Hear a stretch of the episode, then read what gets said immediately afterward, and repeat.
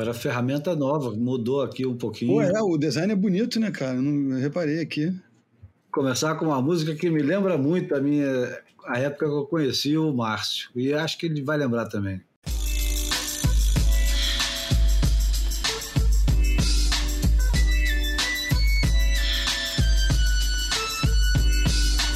One, two.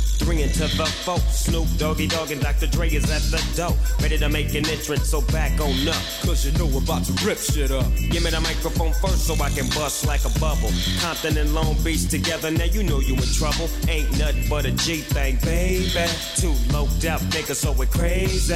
Death Row is the label that pays me. Unfadable, so please don't try to fake this. But uh, back to the lecture at hand. Perfection is perfected, so I'ma let them understand from a young G's perspective. And before me digging a bitch, I have to find a contraceptive. You never know, she could be earning her man and learning her man. And at the same time, burning her man. Now you know I ain't with that shit, Lieutenant. Ain't no pussy good enough to get burned while I'm offended. Yeah. And that's realer than real deal, holy feel. And now you hookers and hoes know how I feel. Well, if it's good enough to get broke off a proper chunk, I take a small piece of some of that funky stuff. It's like this and like that and like this, and uh, it's like that and like this and like that, and Santa. It's like this and like that and like this, Santa. Drake creep to the mic like a fan. Well, I'm peeping and I'm creeping and I'm creeping.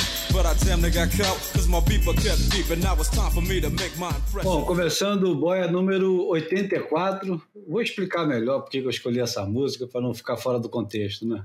Isso para começar, 1993, minha primeira vez na Califórnia.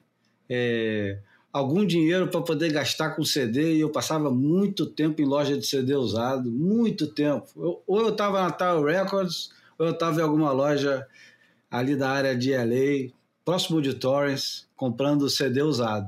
E tinha acabado de sair o The Chronic do Dr. Dre, e a gente escutava esse disco, é, né? não tinha lado B né? nem lado A, a gente escutava sem parar esse disco em 93 na Califórnia. E por que, que eu estou falando de 93 da Califórnia? Porque, coincidentemente, essa semana aconteceu um fato inédito para a história do surf brasileiro também. Pela primeira vez, um shaper brasileiro ganhou o prestigiado é, evento, não chega a ser um campeonato, mas é um evento que é, é muito esperado, principalmente pela indústria do surf, que elege o shaper predileto do determinado surfista que é, foi o escolhido da revista Steb, revista atual site Steb, para fazer um teste com, vamos lá, supostamente os melhores shapers do mundo, porque nunca são todos os caras né, não podem participar, são sempre, o Márcio vai me corrigir depois, são oito ou dez shapers. E depois de algum tempo experimentando todas as pranchas sem saber é, quem é que fez a prancha, o Danny Reynolds, o George Smith, o Mick Fanning dessa vez o Tej Burrow escolhe a prancha que ele mais gostou. E esse ano, em 2021, a prancha que o Tej Burrow mais gostou foi a prancha feita pelo Márcio Zove, shaper da Sharp Eye, que eu tive o prazer de conhecer em 1993. Não apenas conhecê-lo, mas também fazer algumas pranchas. Fiz uma prancha, a prancha não ficou lá grandes coisas, a segunda prancha ficou espetacular, trouxe para o Brasil. É engraçado que na época eu tinha patrocínio de prancha, mas foi tudo consentido e foi ótimo que o Joca Seco que fazia as pranchas na época viu a prancha que o, que o Márcio Zovo fez para mim e essa prancha fez algum dinheiro para mim, fez inclusive um, um, bom dinheiro no campeonato em Nova Jersey, que eu fui até as quartas de final. Enfim, já falei muito aqui da, de 93 na Califórnia, vamos para 2021. Nosso convidado hoje, meu e do Bruno Bocaiúva, aqui no Boy 84, é o Márcio Zove. Boa tarde, Márcio, como é que estão as coisas? Como é que, como é que foi o almoço hoje? Foi bem temperado? um burrito aí burrito de boi assado. E aí, Júlio? E aí, Bruno? Tudo tranquilo aí? Tudo bem? Tudo beleza, Márcio. Pô, que, que bom que você está com a gente aqui. Parabéns, antes de mais nada. Obrigado, Bruno. Valeu. Explica aí, Márcio, onde é que você estava quando você recebeu a notícia? Você tinha noção, assim, de que ia chegar a notícia naquele momento? Foi surpresa? Ah, já tinha rolado. Você sabe que agora a Stab, a Stab ela está cobrando é, uma, uma subscription, né? Um, uma mensalidade. Uh, e aí ela começou a colocar na categoria premium esses só para quem está pagando para ter acesso a esses vídeos de antemão, né? Assim que sai. Então a gente já tinha visto os primeiros vídeos, o primeiro, o segundo, a gente estava no segundo, na verdade, porque dessa vez, diferente dos, dos Stab in the Dark do passado, começou em 90 e, ou melhor, 2015. O primeiro foi com Julia Wilson, depois teve com Mick Fanning, depois teve com o Jordy, não, o lá o Reynolds, depois o Reynolds o Jordy, depois aquela aquele grupo dos três e aí agora o nosso com o Tej. Mas todos os anteriores eram um vídeo só, que geralmente dava 30 minutos, era um pouco forte. E a Stab desse ano resolveu dividir em quatro episódios.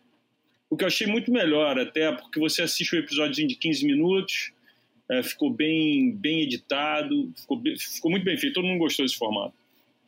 E aí eu tinha assistido já o nosso, obviamente, né, que foi no episódio número 2, quando ele testou a nossa prancha. Não sei se vocês viram, ele estava fazendo assim, ele testava quatro ou cinco pranchas por episódio, foram 13 pranchas no total desse Stab in the Dark. E aí, quando ele gostava da prancha, ele mandava direto para a final. E as outras, quando ele não gostava, ele descartava mesmo. Falava assim, pô, cara, essa não ficou legal, e descartava. E tinha umas que ele ficava meio em cima do muro. Ele andava, não descartava, mas também não mandava para a final, porque ele tinha aqueles momentos que a prancha dava bem, outras que ele não estava, então ele estava incerto. Então ele botou de lado. Então, no primeiro episódio, número um, ele mandou a, a prancha da Puca direto para a final. Mandou, ficou com uma ou duas só meio que em cima do muro e descartou mais umas duas. No segundo episódio, ele mandou a nossa direto para a final e descartou também mais algumas. E na terceiro episódio, ele mandou a Channel Islands direto para a final. E, e, ficou então para testar essas que estava meio indeterminada. Quando eu assisti, cara, o terceiro episódio, aí eu falei, porra, eu acho que a gente tem uma chance se o Mar der uma baixada na final. Porque eu achei que ele estava surfando a CI muito bem quando o mar estava mais buraco. Você tem que ver o seguinte: a gente não tem ideia de quem é o cara, né? Por isso que é o nome Stab in the Dark, é, é Stab no escuro. Quando o Stab aproxima, se aproxima da gente para convidar para fazer parte disso aí, eles falam assim: olha, é um, é um surfista profissional do tour, o cara pesa, o cara tem 5,9, o cara pesa tanto, o cara quer uma prancha 5,7 e o volume é mais ou menos 26. Se vira aí. Ah, não, e fala assim: a gente vai testar essas pranchas de onda pequena e média.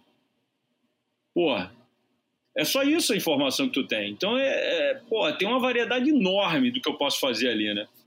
Mas, anyway, é, por causa do Covid, eles tiveram que até que mudar para onde eles inicialmente estavam querendo ir. Eles estavam querendo ir para Maldivas, botar o Tej num, num e testar todas as pranchas na Maldivas, que estava aberta a Maldivas, estava mais fácil de viajar para lá. Mas aí a Austrália fechou mais ainda e eles decidiram filmar lá no backyard do TED mesmo, que é Western Australia, ou seja, deu alta zona, o mar está muito mais forte. Mas, anyway, é, como a tua pergunta foi de quando é que eu achei que ia ganhar, é, quando eu vi o, o, episódio que eles mandaram a CA, eu, cara, até ali, aquele momento ali, eu falei, a gente tem uma chance. Mas eu não estava certo, porque se o mar tivesse muito, muito forte, talvez a CI fosse encaixar mais, que era uma prancha que tinha mais volume, o volume estava certo. Mas aí os caras me ligaram na semana que ia sair, ia sair numa sexta-feira, o quarto episódio, a final, onde eles iam mostrar quem era o vencedor. Na segunda-feira eles me ligaram. Aí deram um caô assim, falando assim: ó, a gente quer ir aí na tua fábrica filmar você. Eu falei, por que eu ganhei? Não, não, é porque é porque a gente está filmando todos os finalistas. Você é finalista, então a gente vai filmar. Ah, então tá. Aí eles vieram aí, filmaram, dentro da sala de shape e tal. E aí, como é que é participar da, do Star Benedac? Ah, legal, pá, maneiro. Então, e, e como é que é ganhar? Você gostaria de ganhar? Eu falei, pô, lógico, gostaria de ganhar e tal. Então, parabéns que você ganhou. eu falei, porra, é mesmo, é? Eu, até bebi de surpresa, porque eu ainda não vi ainda a final, então quer dizer. Aí o cara me deu uma placa e falou que eu ganhei, mas falou assim: ó, tu não pode falar para ninguém, nem pode postar nada até sair a final. Aí eu sabia já, na segunda-feira, antes do vídeo sair, né? Eles filmaram uma paradinha e botaram até no vídeo, não sei se tu viu o episódio número 4. Entendeu? Mas aí foi isso. Ah, não, a linguagem é essa, né? É, de de, de, de causar surpresa em quem está assistindo, mas você, como parte do jogo, é, tinha que saber de alguma maneira, mas mesmo assim eles produzem a sua surpresa, né? Pois é. Que, que não deve ser bacana. É, mas toca aí, Júlio. Só... Não, o interessante desse, desse, dessa etapa né, do, do, do Stab in the Dark, que eu acho que deve ser. Deve aumentar um bocado assim a satisfação do Márcio. É que o shaper do, do Taj, o Matt Boyolas, ele foi descartado na primeira etapa, né? Porra, a prancha que patrocina o cara foi descartada na primeira. Isso é incrível, né? Não, eu ia fazer um, é, é, essa mesma pergunta com, com, com contexto mais territorialista californiano, né? Que é um, é um player grande como o Márcio é da Califórnia. Então, não é só o. né? Não tem só a questão do Taj, tem a coisa da, do backyard de, do, do Márcio do, e do Matt, né? Então, assim.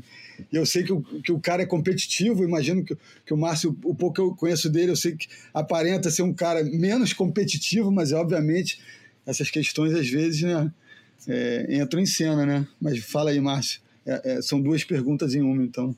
Não, como business eu sou competitivo. Como pessoa, nem tanto. Como pessoa, acho que todo mundo tem seu espaço, todo mundo tem, pode participar ali da festa sem problema nenhum.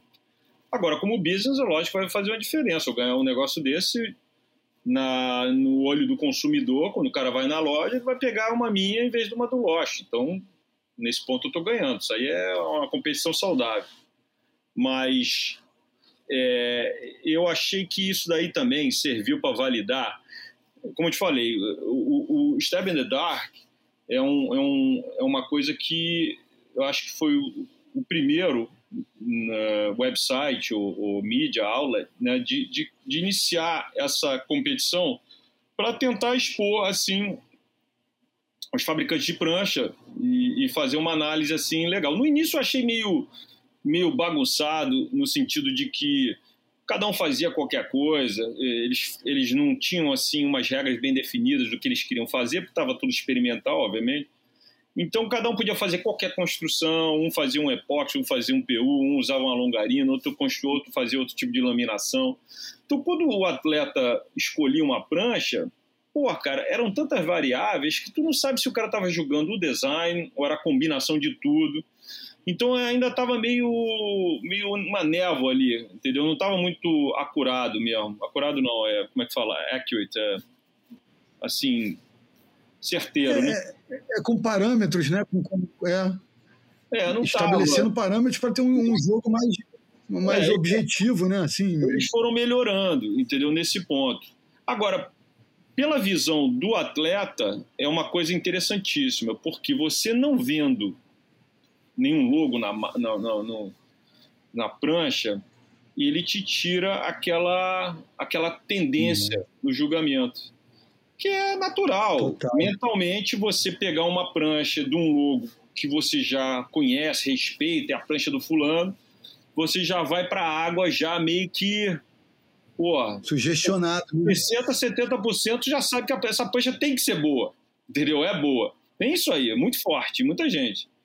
Então, você tirando esse fator aí, o cara realmente está só sentindo a prancha nas condições que ele está surfando e deixa então uma, um julgamento bem, bem claro, bem evidente mesmo, que ele não está em nenhum momento tendencioso. Ainda mais no caso do próprio patrocinador dele, como a gente falou do Lost, né? Você já imaginou se ele soubesse, pô, agora vou testar o Lost, não vou queimar o filme, né? Falar que a prancha não andou bem. Pô, agora. É, levava para final, pelo menos. Pois é, não, essa vai para final que essa é boa. Agora, eu vou dizer uma coisa, que eu acho que eu já conversei isso com o Júlio no passado. Em 2015 foi o primeiro Stab in the Dark. Eu fiz esse Stab in the Dark, acho que a gente tirou quinto com o Julian Wilson. É, no, depois desse eu não fiz mais.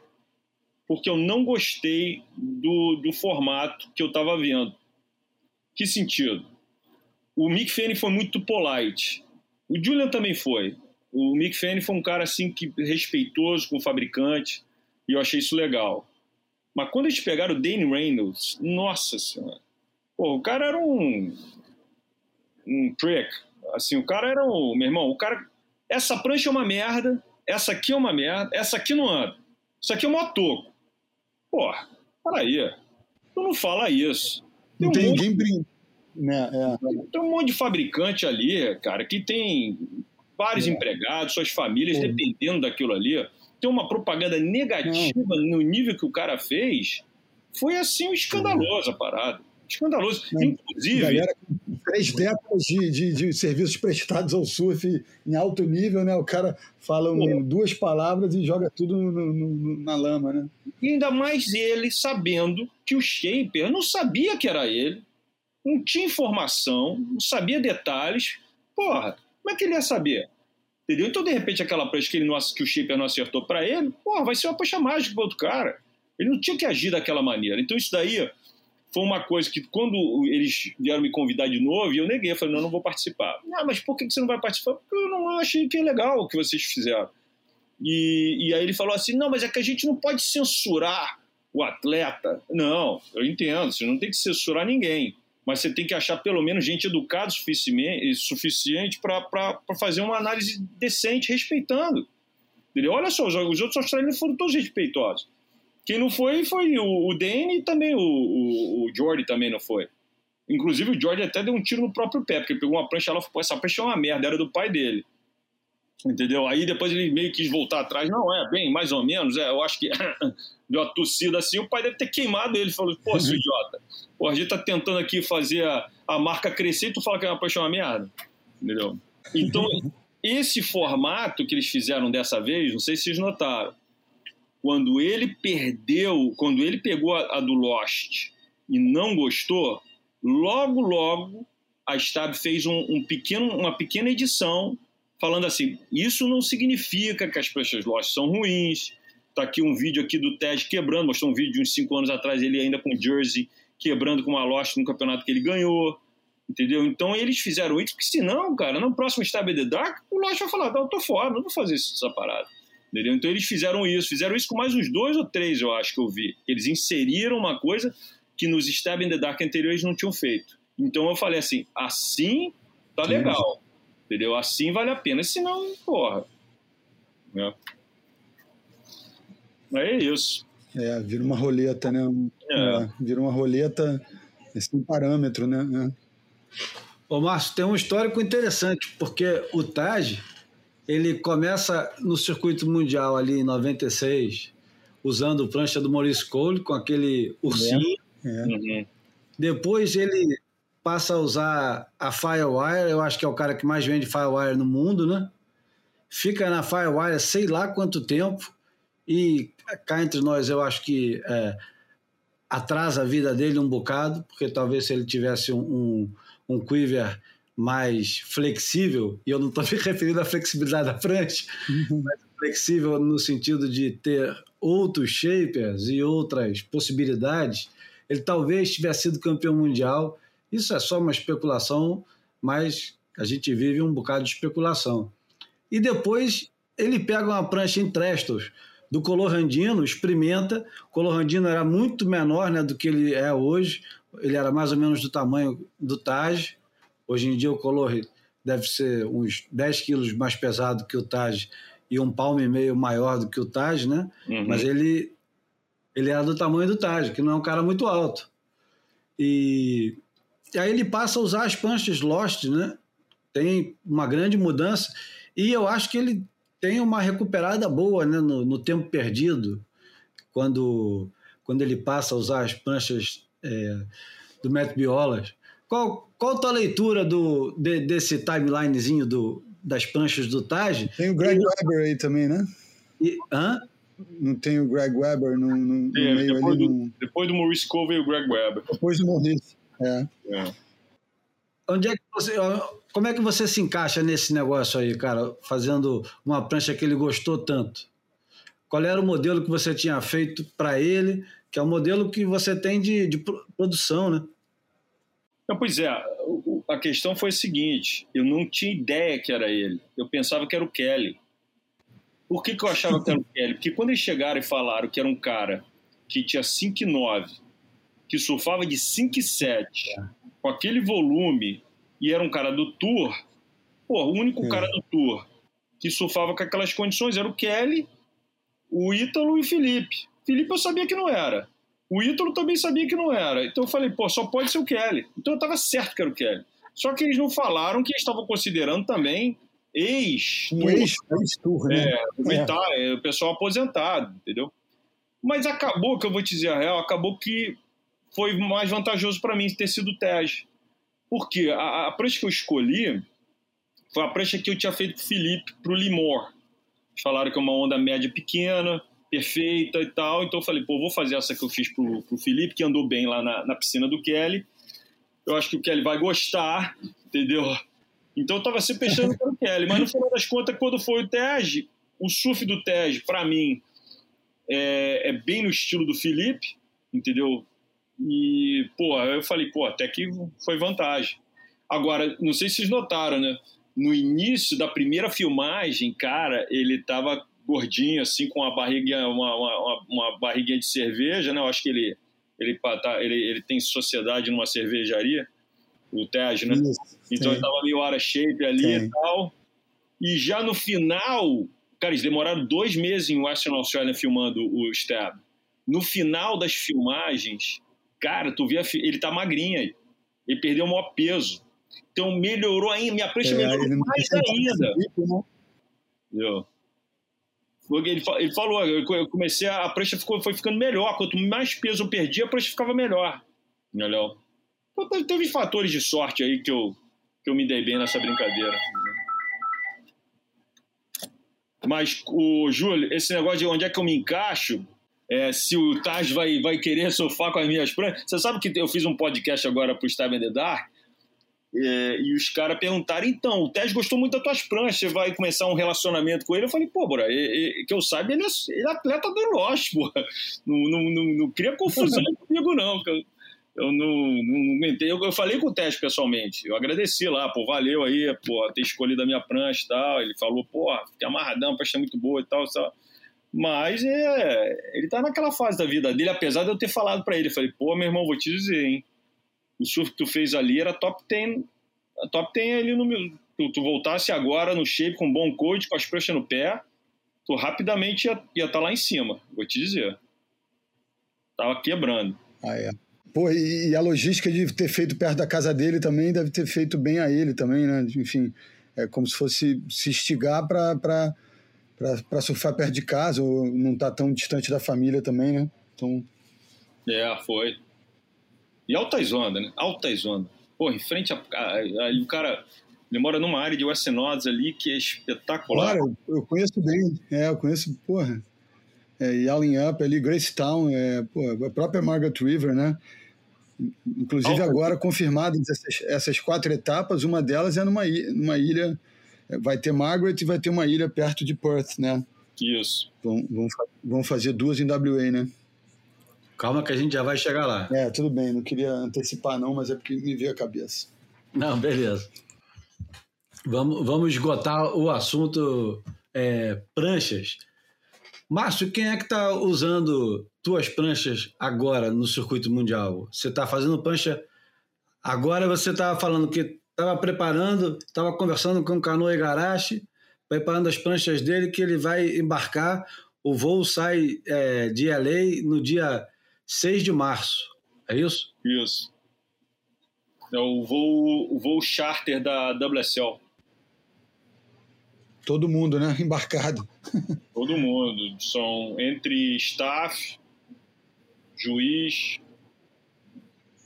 Cara, eu fiquei até preocupado. Eu falei, porra, meu irmão, se esse avião cai, acabou. Acabou tudo. Caralho. assim, é, a pergunta é, dá para fazer assim, né, Júlio? Quantas pessoas você vai ter do teu time dentro desse avião, né? Não, eu fiquei assim pensando, falei, meu Deus do céu, tu bota todo mundo no, no avião, entendeu? Bom, Foi a primeira vez que eu pensei nisso agora que você falou. Vou Né? nem pensar nisso. Tá tudo bem. Porra. Mas. É, eu nunca pensei. É, mas é, vai, vai sair daqui. Eu tava falando com Canoa e Garagem. Mas só, só, só para eu voltar, eu te- eu vou falar uma coisa engraçada em relação ao, ao Stab Dark, que o, o Belly, o Belly é o, aquele que era o, o coach, foi coach do Kelly durante muito tempo, né? Bell, é. É, o Belli ele é australiano, mas mora na França, é o dono da Euroglass. E a gente fechou um contrato há dois anos atrás, ele é a Sharp a Europa agora, entendeu? Então ele faz as minhas pranchas na Europa. Então, como eu sabia que eu tinha ganho, eu liguei para ele antecipadamente já para se preparar, porque a gente vai vender esse modelo, né? Então a gente já se preparou tudo para lançar o modelo e tal. E aí ele ficou, ah, não, pai, tá, mas sabe o que ele falou para mim? Que eu achei assim meio curioso. Ele falou assim: o quê? Eles te deixaram ganhar? Aí eu falei, mean? O que, o que, que você quer dizer com isso?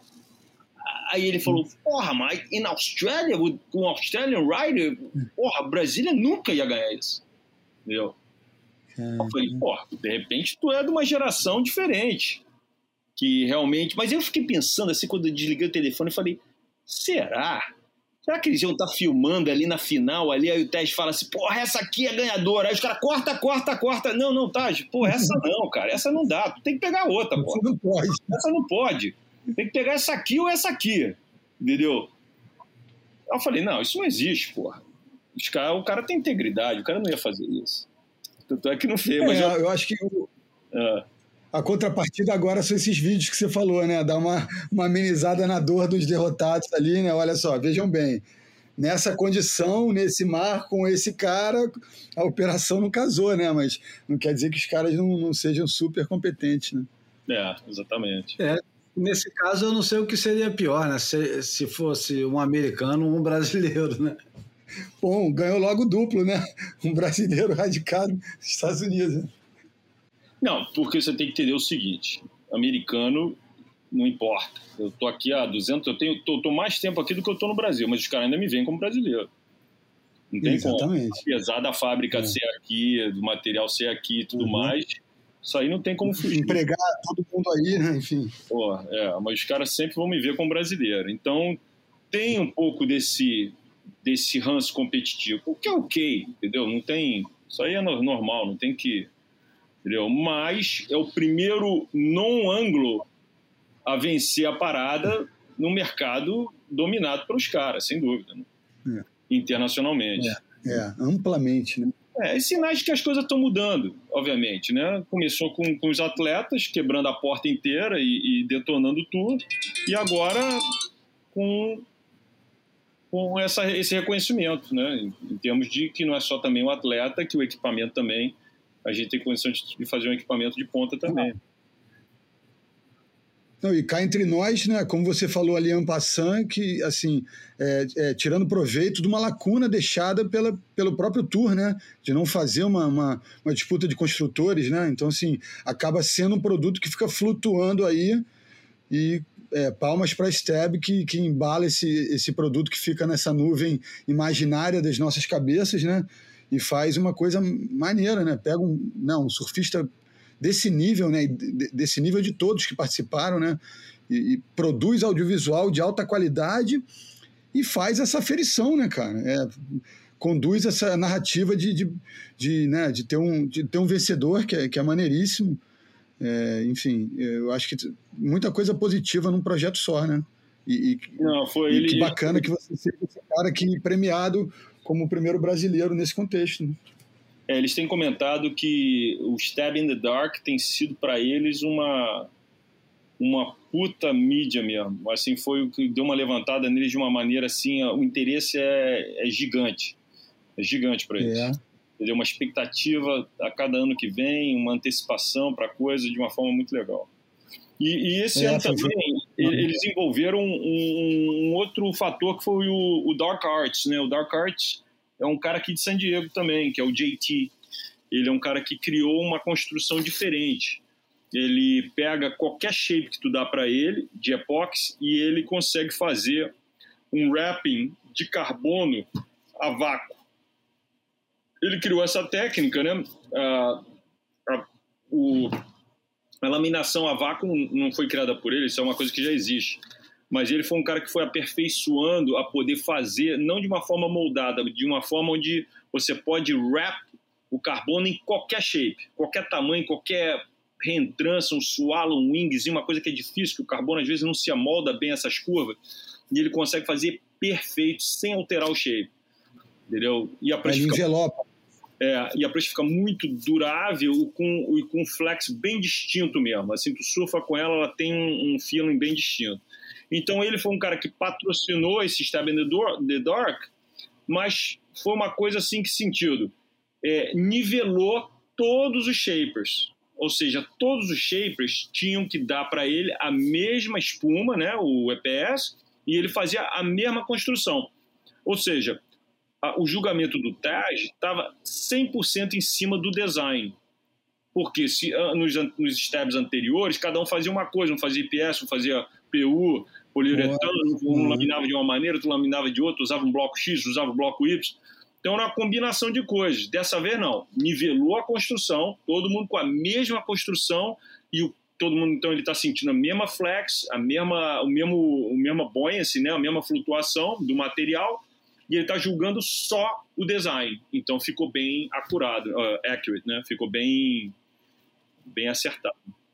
Pô, importantíssimo isso, e eu acho que caminha ali para um, um, um lugar, né, Júlio, que eu acho que a gente estava imaginando de perguntar ao Márcio também.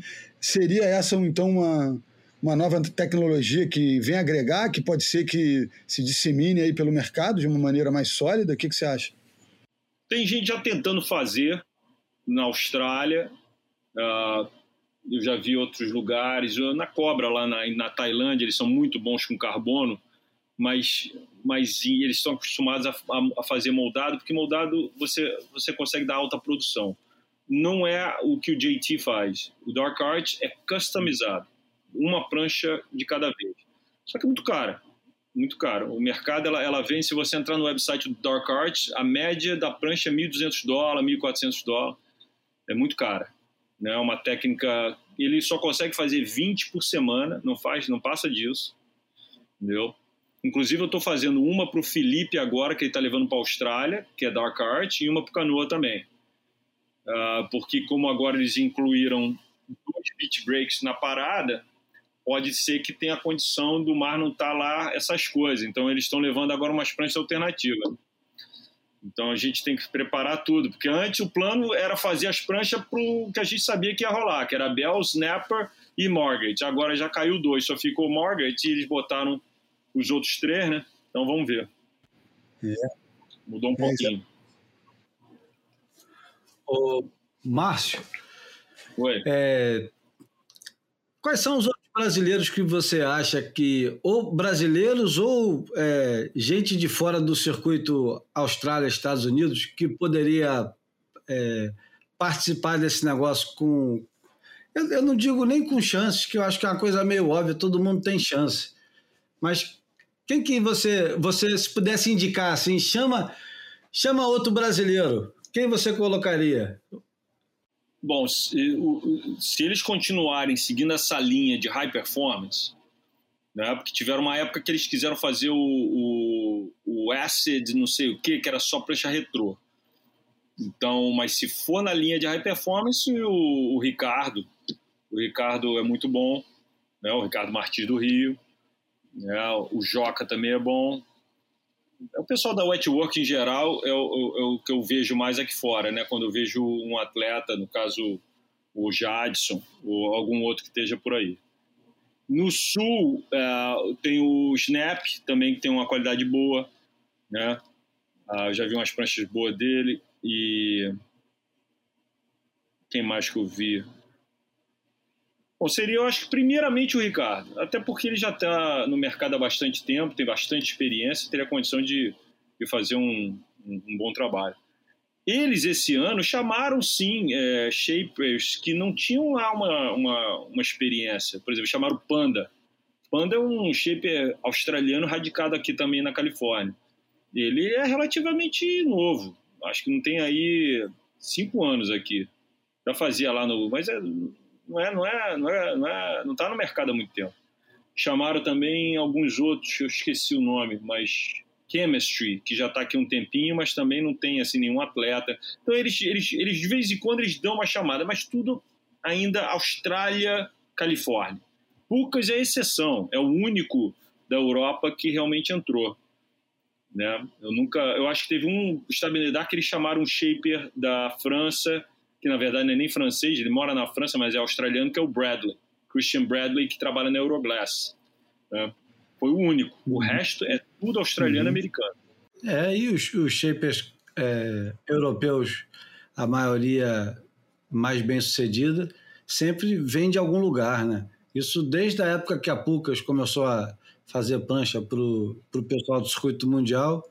Quem era o shaper número um da, da fábrica da Pucas, fazia as pranchas para o Sunny e para todo mundo que queria fazer prancha com Pucas, eles ofereciam para bastante gente, aliás, era o Ronnie Woodward, que era um australiano que fazia as pranchas para o Terry Fitzgerald, lá em Newport, em, no final dos anos 70.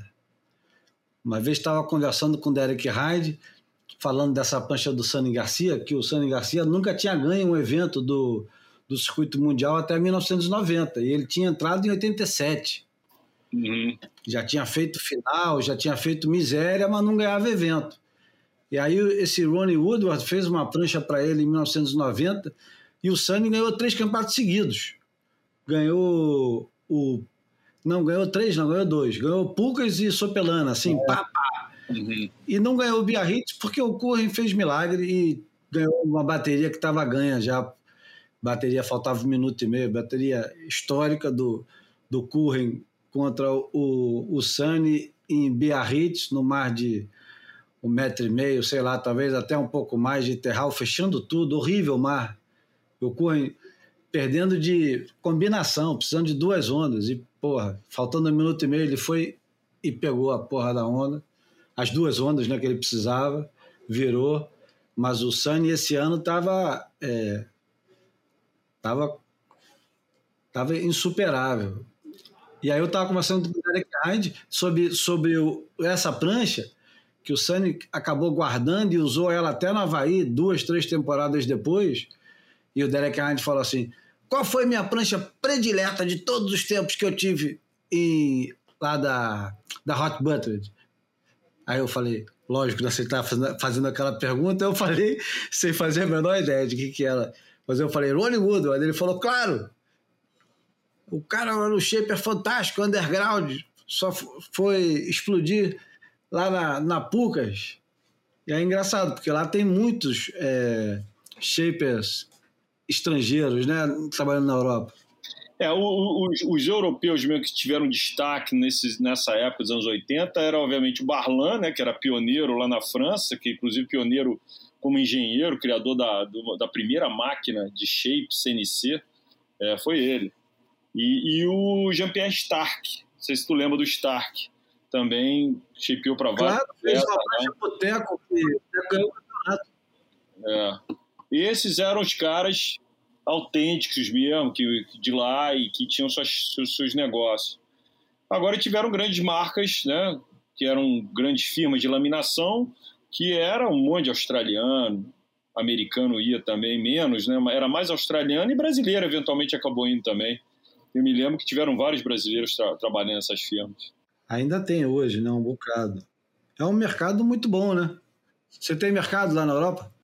Temos. A Euroglass que está fazendo agora e distribui para distribui para a Europa inteira, menos Portugal. Portugal a gente faz tudo aqui é, e manda direto para lá. Dia de navio. Vem cá, a gente, o Júlio, nos nossos devaneios aí, a gente não ficou sem resposta quantas pessoas o, o, o Márcio tem no avião, tá? No voo fretado. Ah, ah é. Cara, é né? as meninas, né? As meninas, cara, as australianas estão lá já, né? Então seria a Sally Fitzgibbon e a Macy Callahan, elas já estão lá. As, as, as que estão entrando no avião é a Joan Defey, que está vindo da França para cá, para Los Angeles, para pegar esse avião, e a Tatiana, que está vindo lá do, do Hawaii. E o ah. Felipe, o Miguel, o Peterson e o Canoa. Todos eles estão vindo para Los Angeles para pegar o avião daqui. E então, 4 e 4, é isso? É, é, 4 e 4. Porra, que maneiro esse número para aí. É. Vem cá, é, a, a Joana é saindo da CI, né? Se a gente falou mais cedo de, de, um, de um gol de placa contra o Matt Biolos, é, é recente essa história da Joana? Como é que. Saiu ano passado. Ela, ela, ganhou esses dois campeonatos agora durante o Covid, né? Aqueles dois campeonatos que tiveram na França, agora ela ganhou, já com as nossas pranchas.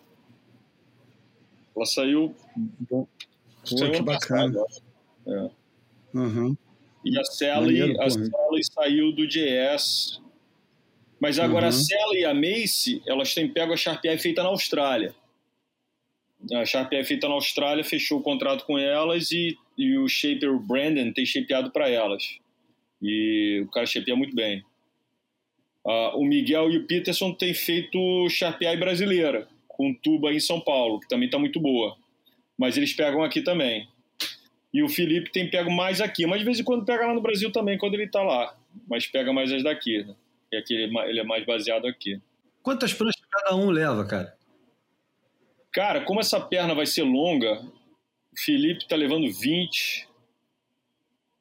Canoa também está fazendo, mas está levando daqui, eu acho que umas 15 e já tem fazendo lá na Austrália também mais umas 10.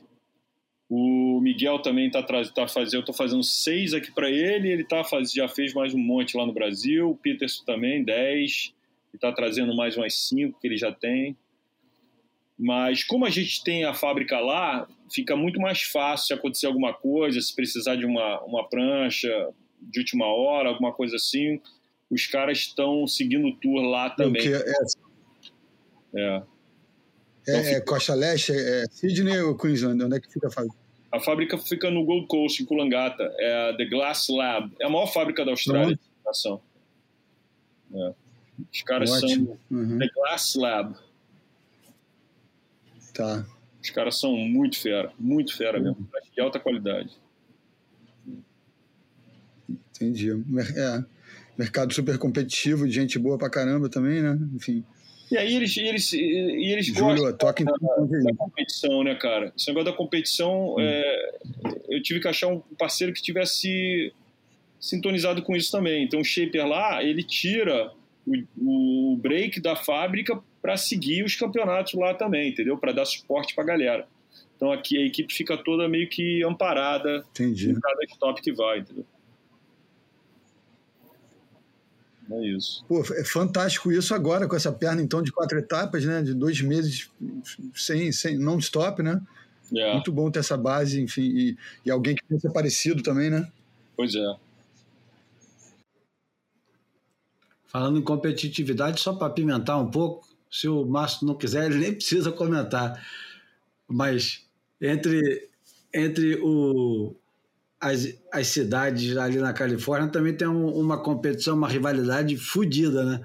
San Clemente e San Diego, porque San Clemente fica o coração da indústria, né? San Diego supostamente deveria ser mais relax, né?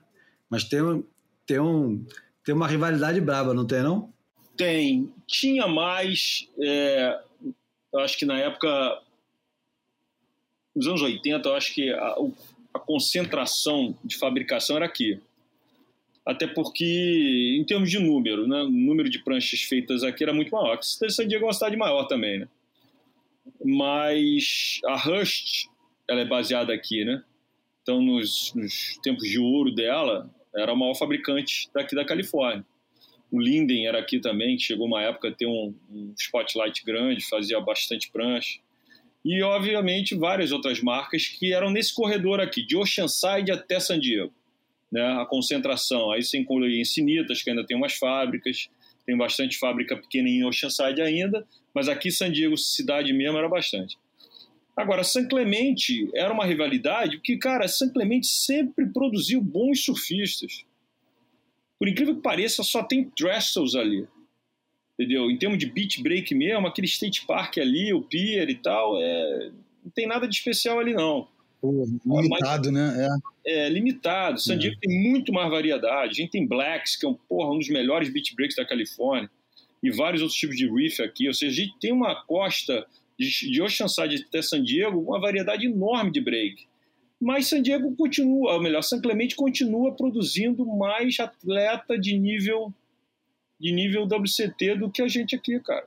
Olha agora, por exemplo, só dá um, tira uma, uma foto agora da situação. É. Top estão ali em San É. É, o Griffin. é Colapinto, É. o irmão do Colapinto tá vindo forte aí. Eu fechei agora com Jet Schilling, que é a nova revelação lá também de San Clemente, que era do Matt Biolo e veio pra gente. O Matt queria assassinar o cara e ainda queria vir aqui explodir aqui.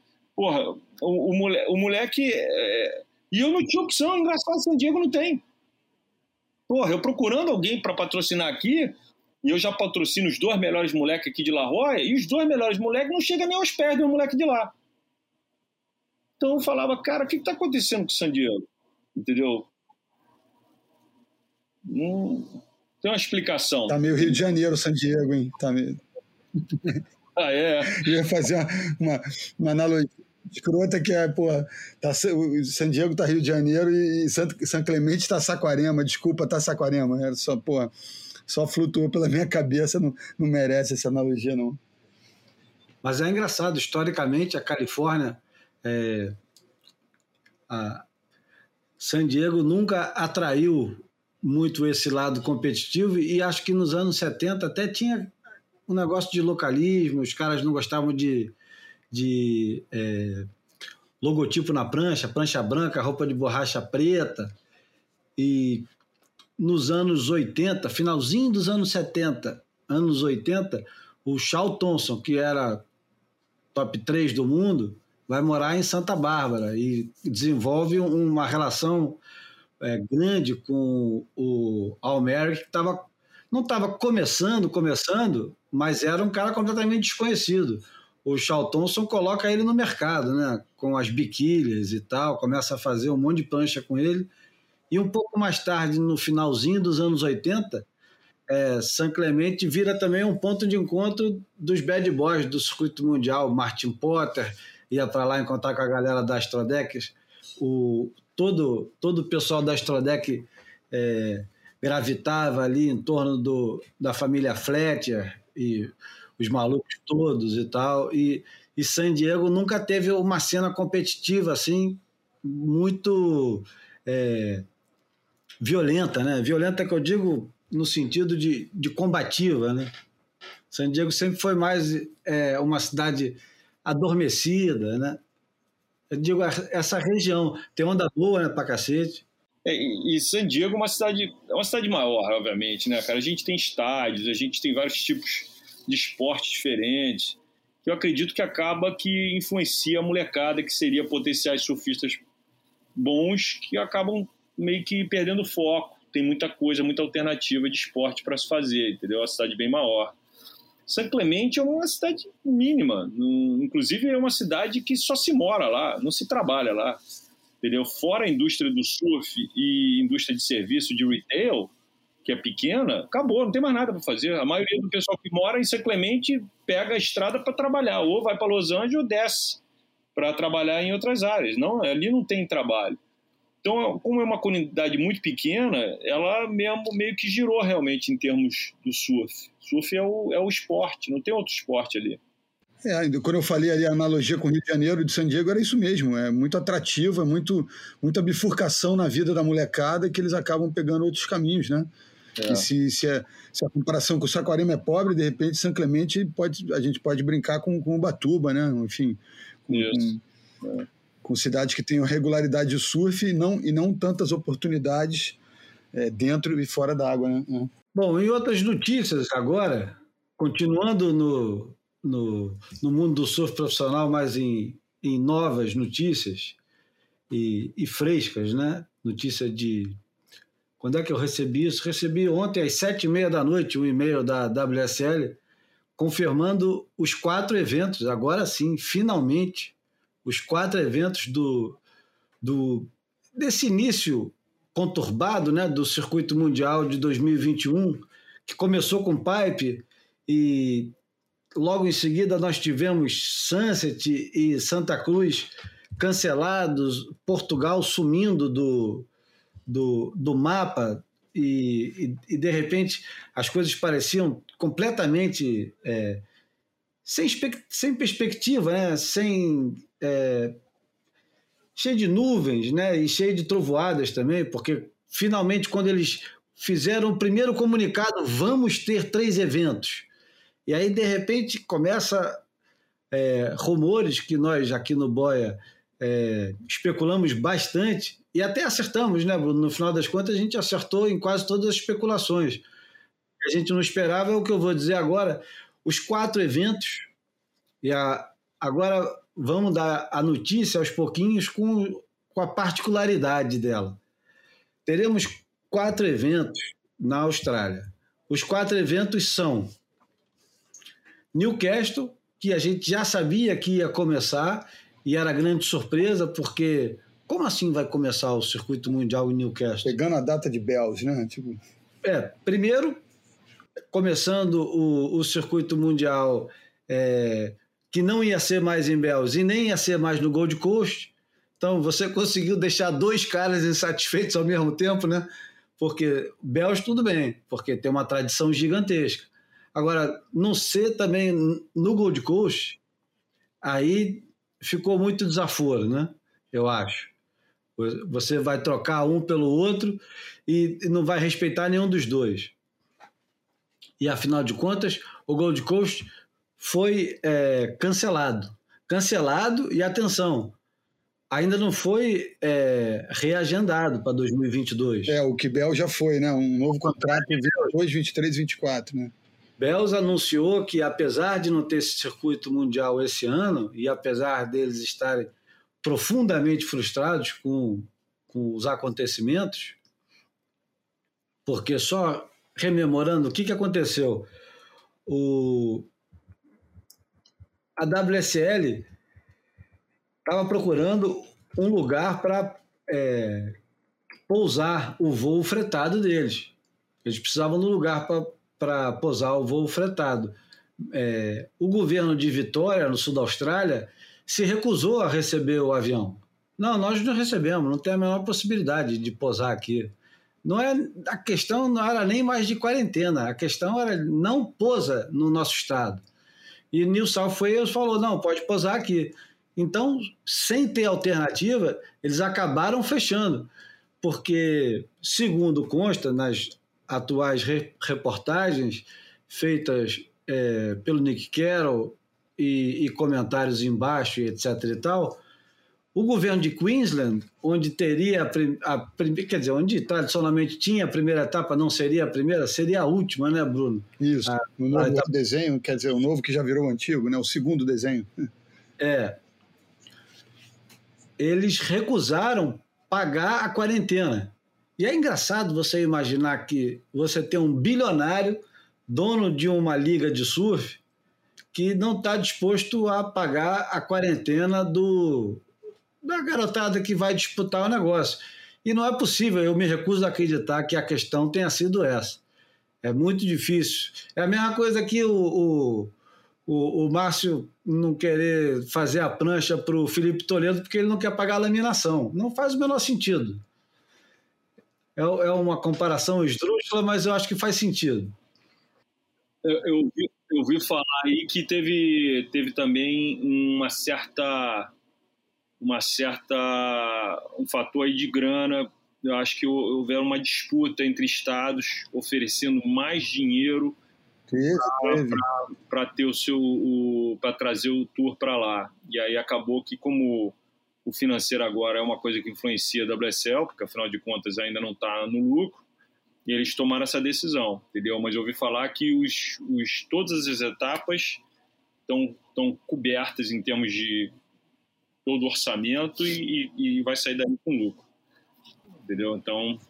É, eu, eu, assim, o WA é o estado mais rico da, da do, do, do, país, né?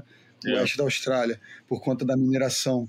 E os caras não, nunca esconderam de ninguém que eles botavam toneladas de dinheiro no evento de Margaret. E como o Márcio disse, é, parece que reza a lenda que a Gold Coast e Bells, o, não, Bells tinha questão logística de Melbourne não aceitar o pouso, e Gold Coast parece que ajudaria com 500 mil dólares a, a etapa e, e, as outras etapas, essa de Narrabeen em Sydney. e essas estão botando 5 milhões cada uma, né? Então o governo. Então, vamos, vamos só, é. vamos só continuar o, o, negócio de, de forma que a gente começa e, e termina a descrição. Acabou que o, o circuito mundial começa no dia 1 de abril, e não é mentira, começa no dia 1 de abril com o Ripco Newcastle Cup, presented by Corona. Isso aqui é uma curiosidade, porque as quatro etapas são é, oferecidas, né, apresentadas, é, pela, apoiadas pela Corona. Levando em consideração que a Corona pertence à Ambev e levando em consideração que a Ambev é brasileira, a gente pode dizer aqui, sem dúvida nenhuma, que o circuito mundial hoje depende do Brasil para fazer as suas etapas. Porque se não fosse a Corona nas quatro etapas, que deve ter entrado com uma bela grana, é, eu acho que a gente não teria, ou pelo menos ia ser mais suado do que está sendo.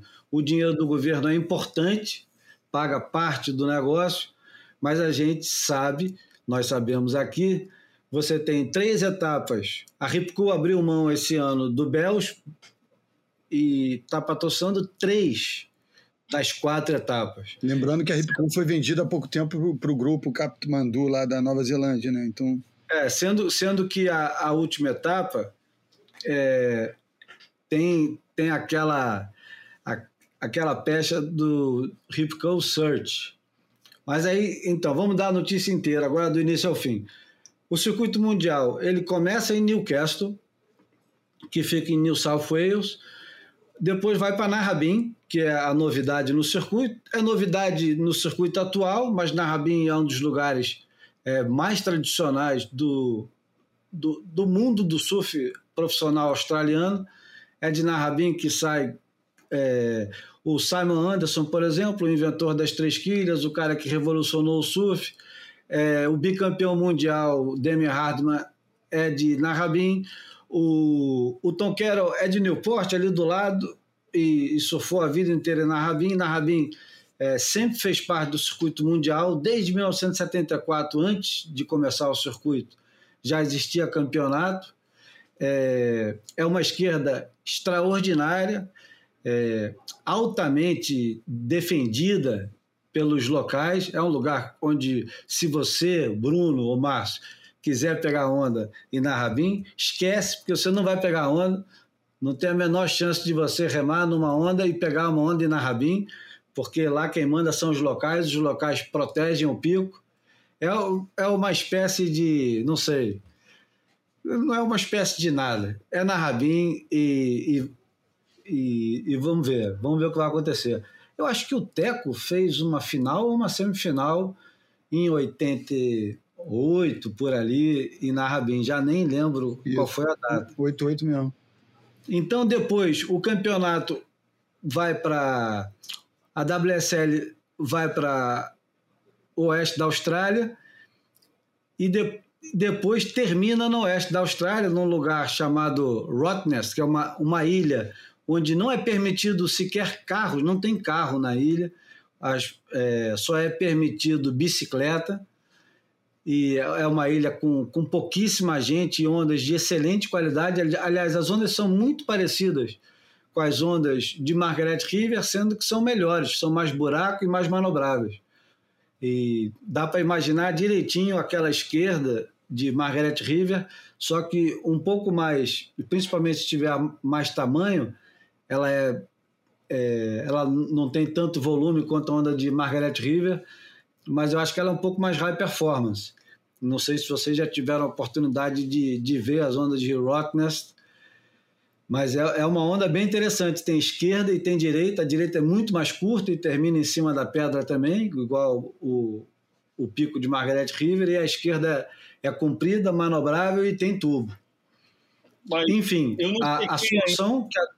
Eu ainda não chequei Fala. detalhes desse lugar, ainda não. Mas não tem infraestrutura a ilha para acomodar a galera? Como é que, como é que o Rip Crew The Search vai fazer como? Eles vão, vão ficar num barco? Tem hotel na ilha? Tem. Não. Eles dormem em Perth, né? Fica ali perto. Eu não sei se eles vão dormir na ilha ou não vão dormir. Eu sei que a ilha é, é muito pequena, né? Era um presídio, né? Não, A ilha o, era- o ferry para ir para a ilha, eu acho que é mais de 40 minutos. É, ela- não, é, não é pertinho, Bom. não. Bom, vamos ver. Eu vou falar com a galera aí- aqui. É, o Fernando já vai mandar um áudio consertando isso já já. Aliás, ele mandou três áudios semana passada esculachando com as coisas que a gente fala. Ai, ai.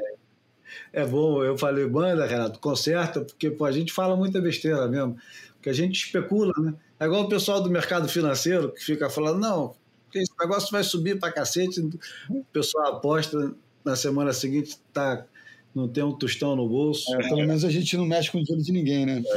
É. Só mexe com os brios, né? Com ego, é. Mas, enfim, a solução que a WSL arrumou, eu achei que foi muito, muito boa, foi esperta, né? Não sei as consequências que isso é, terão no futuro do, do surf profissional, mas eles conseguiram, em dois estados, fazer quatro etapas. Então, eles têm em New South Wales duas etapas e no oeste da Austrália duas etapas. Garantiram é, Bells por mais três anos, com a Ripco, inclusive, e com o governo de, de Vitória. É, não sabemos, não fazemos a, a menor ideia do que, que vai se desdobrar depois disso, mas correndo tudo bem, já está garantido cinco etapas, né? Pipeline, com mais essas quatro, e tudo vai correr bem, eu espero que sim. É, já tem cinco etapas, já dá para igualar 2001, né? já dá para já dá para ter o campeão mundial. Tem, tem um outro É fator. no mínimo por aí. né? eu, eu achei interessante. A gente está tão acostumado com, com o Tour ter o mesmo stop todo ano. Tem um lado bom, que a gente sabe são as melhores ondas do mundo, e, e os atletas também, cada ano que passa, vão ficando cada vez melhores nos lugares que vão se acostumando né, a surfar e, e aprendendo cada vez mais as condições do pico. Mas eu acho interessante você ter uma mudança radical assim no nível de você botar os caras num lugar nunca antes usado para um campeonato e com pouco tempo para treinar. Você se chegou, o campeonato está dando onda, vai rolar e, e é isso. É, eu acho que nessa hora aí vai, além do, do talento individual, vai ter aquela inteligência natural de, de, de observar e, e ler a onda, ler o pico e sair melhor, entendeu? Diferente daqueles caras que a gente já sabe, que já são locais de alguns lugares, que conhecem a onda de trás para frente, que já tem uma vantagem em surfar aquela onda e tal. Então tem esse fator assim que eu acho que pode até surpreender. A gente vê pessoas assim se despontando, tal. Vai mudar completamente É. Desculpa, vai mudar completamente o desenho da perna australiana, porque era uma perna toda voltada para a onda para a direita e agora vai ser praticamente uma esquerda inteira, né? Se pensar bem, é, tudo bem que, que Margaret River acaba sempre, principalmente quando tem mais um tamanho, acaba sempre com aquela direita. Mas na Rabin é muito esquerda, é, duvido que seja para a direita. É, Newcastle é beat break, vale tudo, mas tem, tem esquerda, tem bastante até. E agora a ilha também, enfim, o, o evento. E aí, vai e aí já pode mudar completamente o desenho de como começava a Austrália. O, o Medina, que era um cara que não tinha um- uma perna australiana muito forte, está arriscado a ganhar os quatro campeonatos. É, ele, ele, ele era. Não escondia de ninguém que Bells ele gostava era da recepção do, da Rip Curl, né?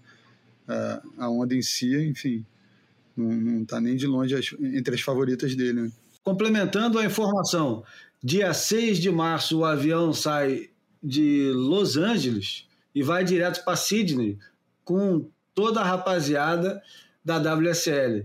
E segundo consta, eu já estou sabendo, perguntei, um passarinho me contou que, aliás, o passarinho não, uma cabra, um cabra, um cabra me contou que não tem quarentena, é só fazer o teste para embarcar no voo. Você faz um teste para entrar nos Estados Unidos e possivelmente deve fazer um outro teste para embarcar é, no voo de LA para Sydney. E aí sim, em Sydney, todo mundo vai fazer a quarentena de 14 dias, obrigatória pelo governo australiano.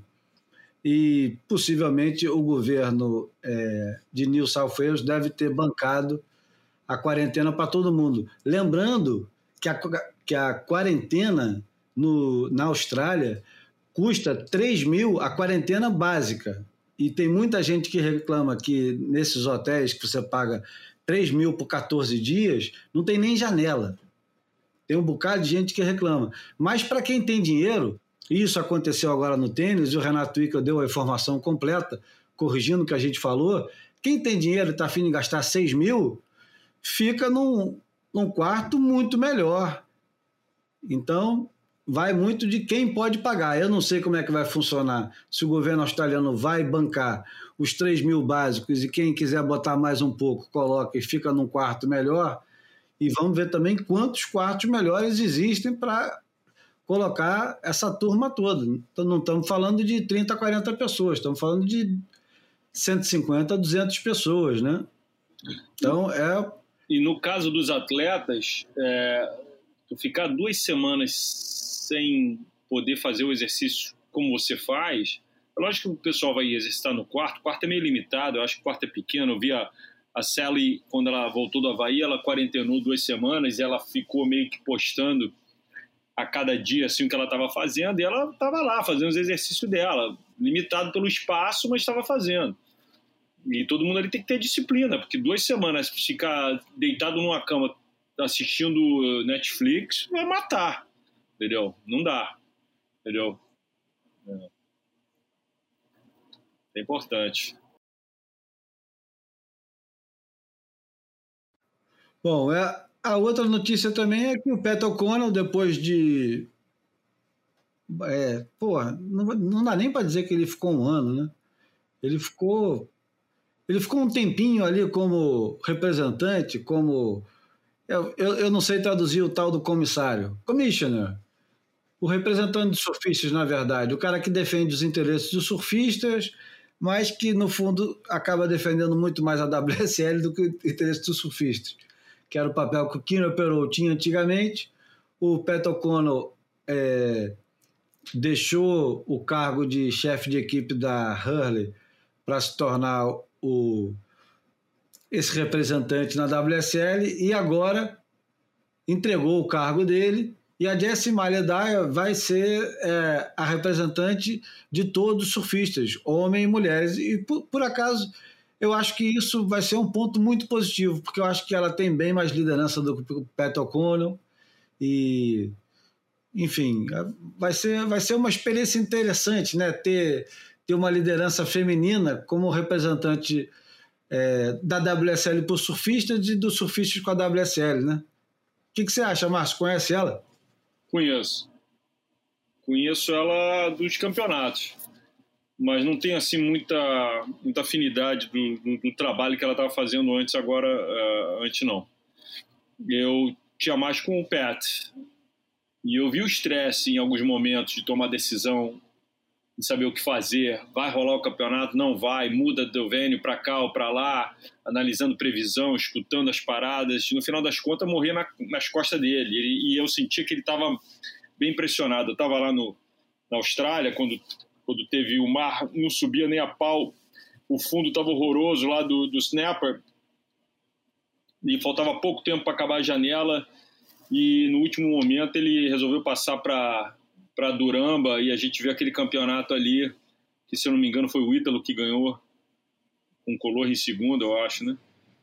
E, isso. isso. Enquanto... Acho que a gente se encontrou lá, Márcio. Né? É, e as condições estavam muito ruins, mas eu estava conversando com o Pet e estava estressadíssimo. Até porque era meio o debut do cara, né? Ele estava acabando de, de, de, de, de, entrar nessa posição e, e já, já entrou logo, já tomando uma, uma dura ali da natureza, entendeu? Uma figura, né? É.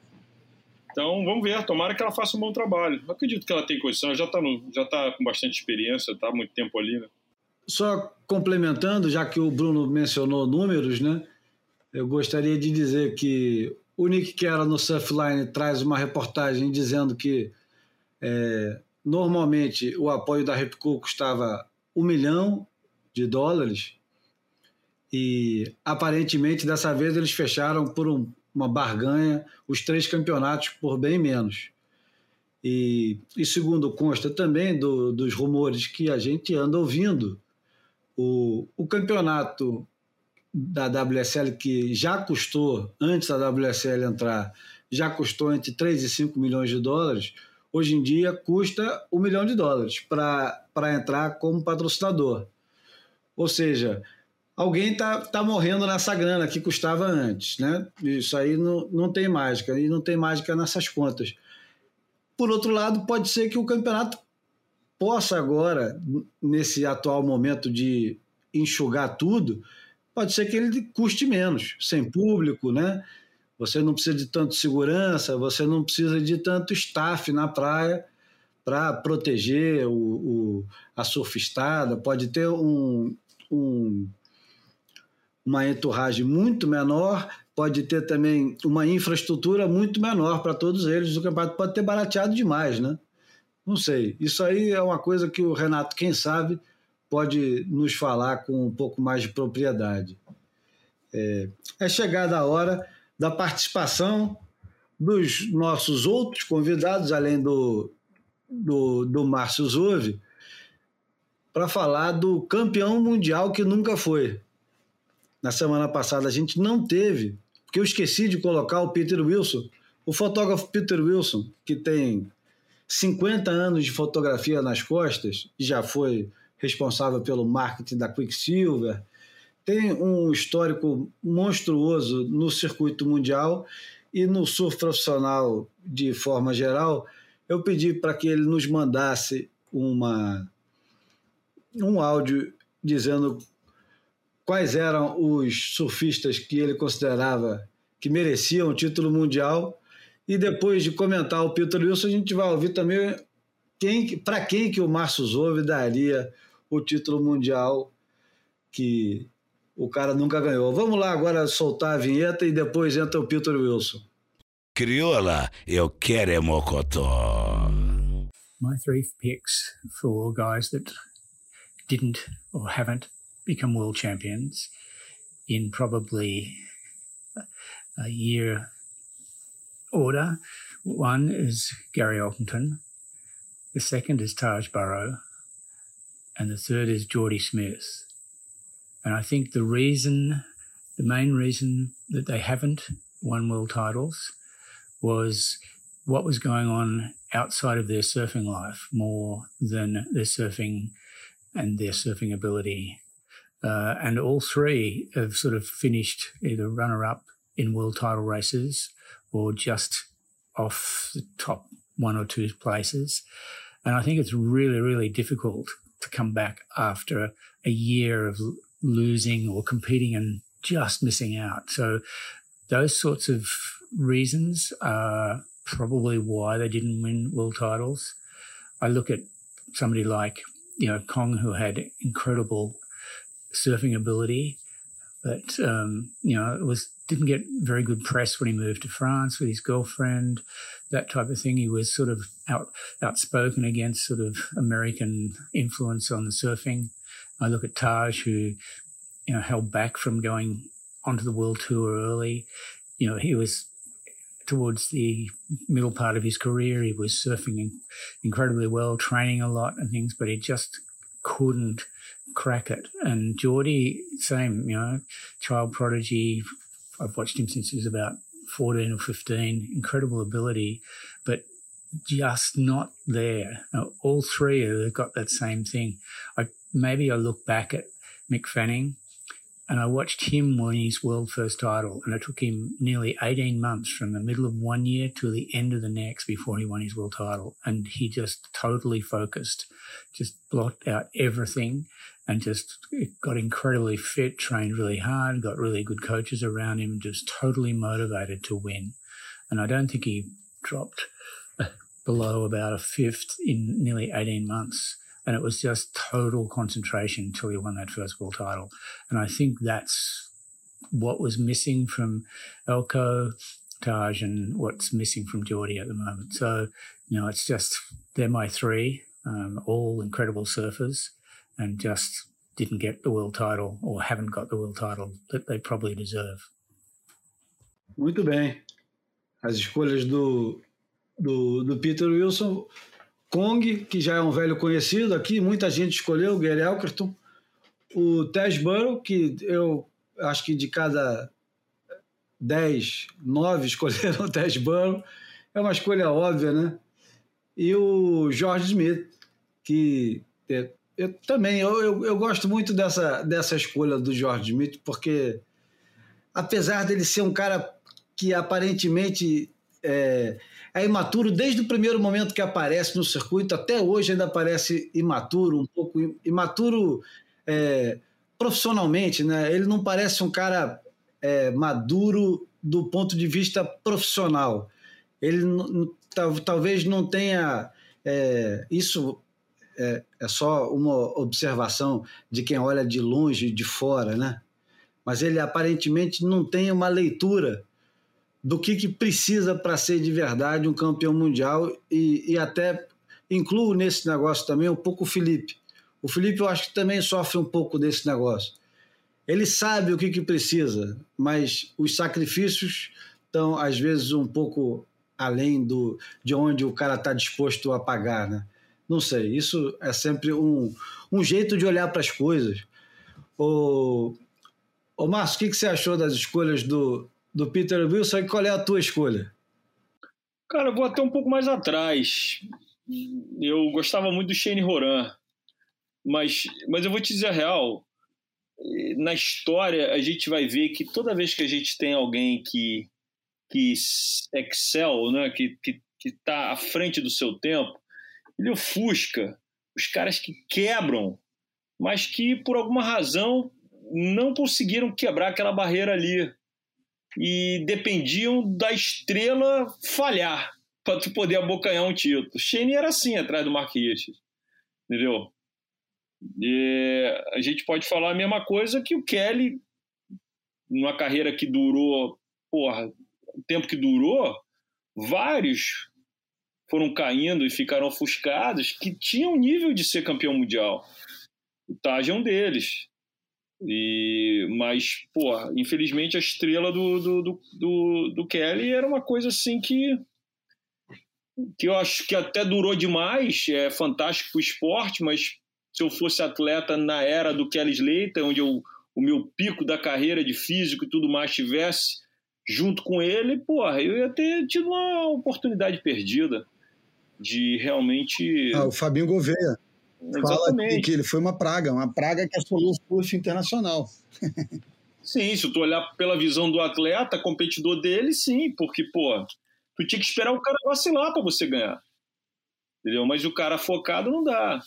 Agora, na visão brasileira, agora, o Felipe, ele, ele saiu numa certa liderança, acredito, no início, entendeu? Assim, em termos de performance. Uh, mas deu uma ofuscada pelo Medina, obviamente, e agora até pelo Ítalo, que deram uma crescida, o Ítalo principalmente, que deu uma crescida muito boa, entendeu?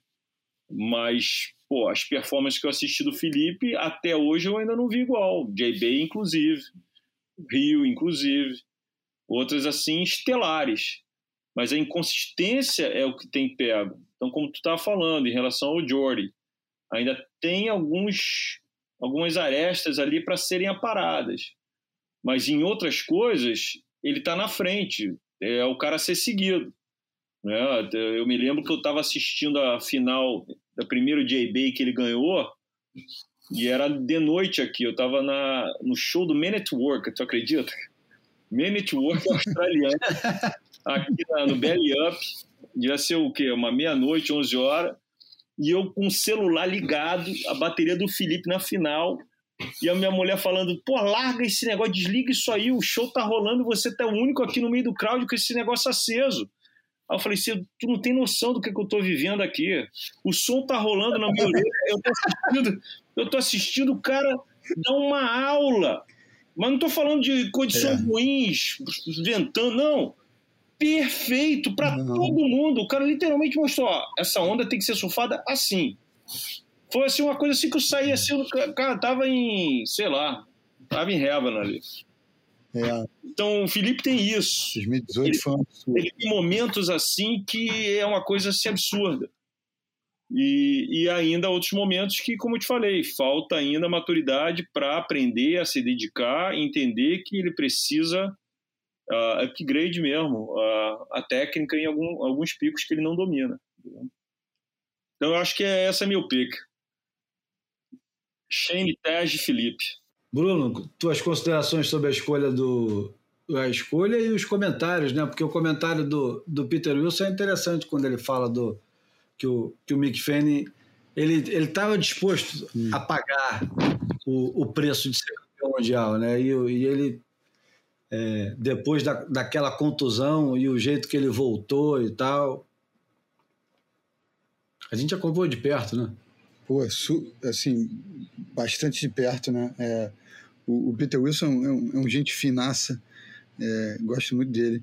E ah, eu acho que são escolhas assim, de, de quem acompanha de perto e, e cravou várias, várias meio óbvias, né? Assim, é, como, como o Márcio falou, né? É, aí a gente tem uma série de vice-campeões mundiais, ou então caras que de fato bateram na porta, né? Muito próximo de, de conquistar essa honraria. Então, assim, é, às vezes por um detalhe ou outro, esses caras poderiam ter sido os campeões mundiais. Então, é natural que eles apareçam ne, ne, nesse contexto e, e merecem muito isso, né? É, eu acho que o Felipe, na verdade, é questão de tempo, né? A gente está falando de gente que já, já foi, que não está mais competindo, e o Márcio traz, obviamente, tem, tem paixão nessa escolha, mas porra, tem, tem, tem a consciência disso que ele falou. É, essas vitórias que o Felipe teve, ele, ele se coloca num grau, né, cara, que ele não ganha de ninguém por um ponto, um ponto e meio, ele ganha dos caras por cinco pontos, né? Então, assim, é como se ele tivesse mais, a, mais gasolina no tanque que, do que todo mundo. Então, de fato, é, resta conseguir essa cadência, nessa né? coisinha meio, meio óbvia que a gente fala tanto desde a era Slater, que é entender que o, o campeão mundial ele precisa empilhar de quinto para cima, né? Então, assim, das quartas para cima tá valendo, né? Então ele precisa ter as vitórias, mas ele precisa ter os quintos, precisa ter os terceiros, né? Precisa ter precisa carregar uma, uma gordura extra em locais não, não dá para perder na repescagem, né? O cara que está lutando pelo título ele não pode se dar o luxo de perder nessa repescagem. E é uma entrega física, psicológica, né? Enfim, que, que realmente é, é, é gigantesca, né? E, e, e, cobra muito dos caras, né? Não pense que não cobra, né? É porque as pessoas reagem de forma diferente e interiorizam, resolvem de, outra, de maneiras diferentes, né? Mas é, é para poucos mesmo, né, cara? É, há de se ter estômago. É. é. E a cobrança dele também deve começar em casa, né? Porque o, o Ricardinho tem um histórico vitorioso dentro da, de onde ele se propôs a competir, né? porque ele nunca foi um cara que se jogou para o circuito mundial, mas onde ele se propôs a competir aqui no Brasil, ele foi um cara bem vitorioso, né? Deve, deve ter uma pressão que não precisa nem ser dita, né? É uma pressão que já está é, já está imposta, né? Desde o primeiro momento que ele botou a camisetinha para competir quando era molequinho lá em Ubatuba, já tem aquele negócio. Ah, total. Tanto que o Matheus né, assumiu não, não vestir essa armadura e não, não, não, né, não ter esse objetivo de vida, né? Percebeu que, que não, não era dele, né? O Filipinho abraçou essa causa e, porra, com, com, com muita luz, né? Com muita força, de verdade. Bom, vamos deixar o Márcio Zovo trabalhar, porque ele já perdeu a hora dele do almoço inteira. E vamos, vamos encerrar. A gente podia ter perguntado quando que o Márcio Zovo foi para os Estados Unidos, por que, que ele começou a shapear, mas isso fica para um outro boia e a gente pode falar mais ainda sobre pranchas e não só sobre, sobre o, o Stab in the Dark e o Felipe Toledo. Enfim, tem, tem muita coisa para conhecer ainda sobre o Márcio Zove, sobre prancha, sobre o circuito mundial e o Boia se presta a isso também. É. E é por isso que nunca acaba, continua flutuando. Hoje fomos e... mais factuais, né? É. É. Eu queria agradecer ao Márcio pela, pela gentileza de participar conosco, do, pelo tempo dele, que agora deve estar doido para voltar para a sala de shape, vai começar a shapear mais uma cacetada de prancha que nunca teve tanta encomenda na vida dele. Não, é, é, eu tô atrasado, essa é a realidade, porque o avião sai dia 6. Eu só acabei de fazer as pranchas que eu só eu faço todas as pranchas por atleta, não misturo. Porque senão eu perco a mão, porque a borda do, do canoa é diferente do Felipe, que é, agora eu estou fazendo para o Barry Mamia também, que é um cara grande, que surfa com as, umas pranchas maiores. Então, é, eu estou fazendo assim bem diferente. Então, eu falo, bom, vou fazer as 20 do Felipe, acabei. Agora eu fiz as da Tatiana, acabei. Estou fazendo umas pro Gessé, ele vai viajar com a Tatiana para a Austrália também, acabei. Agora estou fazendo o, o, o, Miguel, mas o tempo está rodando aí e a gente tem que acabar agora até, até o avião sair. Então, estamos na correria.